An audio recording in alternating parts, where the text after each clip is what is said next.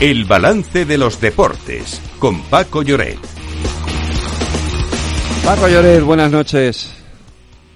Hola Federico, ¿qué tal? Saludos, muy buenas. Oye, tenemos que empezar, eh, nos va a contar Lorena por la noticia, yo creo más truculenta del día, que es la, la de que por fin Daniel Alves va a comparecer ante, la, ante el juez por el asunto de la famosa eh, presunta violación en el baño a una, a una mujer, ¿no, Lorena? Sí, la Audiencia Nacional de Barcelona ha acordado enviar a juicio al futbolista tras la presunta agresión sexual, como has dicho, a una joven en una discoteca el 30 de diciembre de 2022. Y es que el tribunal ha confirmado el auto que, en el auto que el instructor dictó al terminar la investigación y decreta la apertura del juicio a Alves, rechazando la petición de su defensa que reclamaba anular las actuaciones y archivar el caso, alegando que se había vulnerado su presunción de inocencia. Sin embargo, la justicia considera que al tratarse de un personaje público es inevitable que se viertan opiniones que puedan atentar contra este principio. Pues Paco, ahí está esa comparecencia de Alves al final el, ante el juez. Esto era inevitable, claro, iba a llegar, sí o sí. Sí, mm. tema, tema feo, desagradable, triste, pero eh, la justicia no debe entender ni de identidades ni de trayectorias deportivas. Eh, o sea que yo creo que un tema que además, eh, aparentemente y desde la distancia y aplicando siempre la presunción de inocencia, pues deja al futbolista brasileño en muy, en muy mal lugar. Pero bueno, vamos a esperar a ver qué es lo que, lo que sucede. Habrá que esperar a la resolución del juicio y lo que pase, pero evidentemente la noticia para, desde luego para el BES y para el fútbol no es una buena noticia. Oye, no sé si habrá alguna buena noticia en esa reunión entre los árbitros y entrenadores que se está produciendo. O que se va a producir. No, pues mira, la verdad es que sí, se está produciendo. Eh, ha sido esta tarde en Madrid. Eh, han sido llamados todos los entrenadores de primera división y también de, bueno, de, de segunda. Y la verdad es que, bueno, pues uno que ha hablado ha sido Ancelotti para decir claramente que, que, no están eh, nada satisfechos, ¿no? Y sobre todo, lo que más destacan es que mm, ya no saben, eh, eh, eh, ¿cómo te diría yo? No existe una claridad de planteamientos. Los entrenadores se sienten, eh, por un lado, desorientados, y por otro lado mm, a veces se sienten vigilados, ¿no? Como que su margen de actuación en el área técnica eh, junto a los banquillos es muy limitado.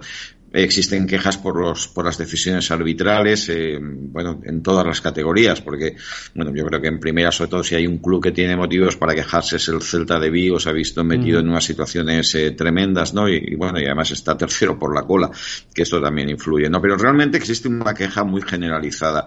Yo creo que el fútbol español, eh, te lo he dicho en alguna ocasión, precisa de una revisión y, sobre todo, yo creo que este tema se resuelve aplicando la máxima transparencia. Te pongo un ejemplo. Ejemplo, el, pasado viernes hubo un partido de segunda, el, Leganés recibía al Levante, es un partido en el que acabó ganando el, líder, el equipo de Butarque por 2-1, pero por ejemplo el Levante que al descanso podía ir 0-2 y le anularon un gol de manera increíble en el último minuto de la primera parte, ha solicitado que quiere tener acceso a los audios de cómo se decidió esa jugada. Eh, la federación le ha dicho que sí, que pueden ir a las rozas y les pondrán el audio, pero luego no lo pueden comentar en público. O sea que este es un, ejemplo. ¿no? Pero existe un malestar muy extendido entre jugadores y entre, eh, y entre entrenadores eh, por todo lo que está pasando este año. Y yo creo que el tema del VAR en ocasiones, yo te lo resumo muy fácil, es decir, hay jugadas que sea el equipo que sea, y viéndolo desde la máxima neutralidad, dices, ¿cómo es posible que esto se juzgue así?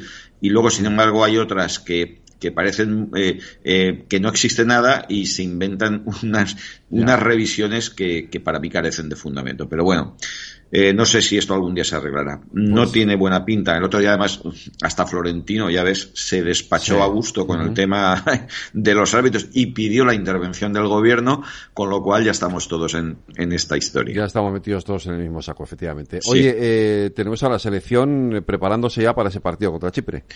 Sí, ayer lo comentábamos y hoy lo repetimos. Bueno, es una selección con muchos cambios, eh, hay novedades, eh, pues por ejemplo está Riquelme del Atlético de Madrid, Grimaldo, un jugador valenciano que se fue muy, muy jovencito al Barcelona, luego se fue al Benfica, está Alex García y Remiro, el portero de la Real Sociedad, que está muy bien, y las bajas que hay, bueno, son las de Kepa Rizabalaga, el portero del Real Madrid, que no pudo jugar en, Liga el pasado sábado, está Dani Olmo, el jugador del del equipo del Red Bull Leipzig, Asensio y Jeremy Pino, el jugador del, del Villarreal, ¿no? y también eh, añadiríamos las del aporte y Valde, pero bueno, España dispone de un potencial tan, tan grande que yo estoy mm. convencido que el, que el jueves, eh, recordemos a las 6 de la tarde, es el partido en, en Chipre contra, en Limasol contra el equipo chipriota y luego el domingo a las 20.45 en eh, Zorrilla contra el Real Valladolid. Y ya explicábamos que España teóricamente damos por hecho que va a ganar ambos partidos, pero lo que tiene que hacer es marcar el mayor número de goles para ser primera de grupo y garantizarse ser cabeza de serie en el torneo que se juega en Alemania. Por cierto, ya sabemos que el 2 de diciembre, que no está tan lejos, en Hamburgo se, se celebrará el sorteo para determinar las fases, o sea, los grupos. Eh, son 13 ciudades alemanas las que acogerán esta Eurocopa 2024. Solo un país y sin más experimentos. Eh, y tenemos eh, jornada de Euroliga hoy, Madrid-Valencia más. Sí, señor. Tenemos doble enfrentamiento español. Hoy en Valencia, eh, a las ocho y media, el partido Valencia-Real Madrid en el pabellón de la Fuente de San Luis el Madrid que llega líder, eh, bueno, seis victorias en Euroliga y también líder destacado en la ACB, lleva un parcial de 17-0, es decir, no conoce la derrota. El Valencia que empezó muy bien la Euroliga, de siete partidos, cinco victorias y dos eh, derrotas. Eh, bueno, pues con Campazo como gran referente del equipo madridista que fue elegido MVP en la última jornada, se presenta un duelo, bueno, yo sinceramente iba a decir abierto sí, pero eh, aunque el Valencia históricamente tiene un 3-2 con el Madrid en Euroliga, eh, yo creo que este Madrid está en un nivel ahora mismo altísimo. Y mañana en Vitoria tenemos a los otros dos equipos de la Liga CB, al, eh, al Basconia, el equipo de la capital alavesa, contra el Barcelona, mañana ocho y media. Y el viernes tenemos el partido entre el Barça y el Valencia, mientras que el Real Madrid jugará en casa contra el Mónaco, que es uno de los equipos pues eh, más, más interesantes de esta, de esta edición por el, por el potencial económico, mientras que el equipo del, de Vitoria jugará fuera de casa en Francia eh, contra el Asbel eh, Villerben de, de Lyon. O sea que tenemos doble jornada esta semana y este, entre hoy y mañana el enfrentamiento entre los cuatro equipos españoles de la, de la Euroliga. Pues Paco, nos quedamos sin tiempo. Mañana más deportes aquí en el balance. Un abrazo. Hasta mañana, Federico. Cuídate. Un abrazo.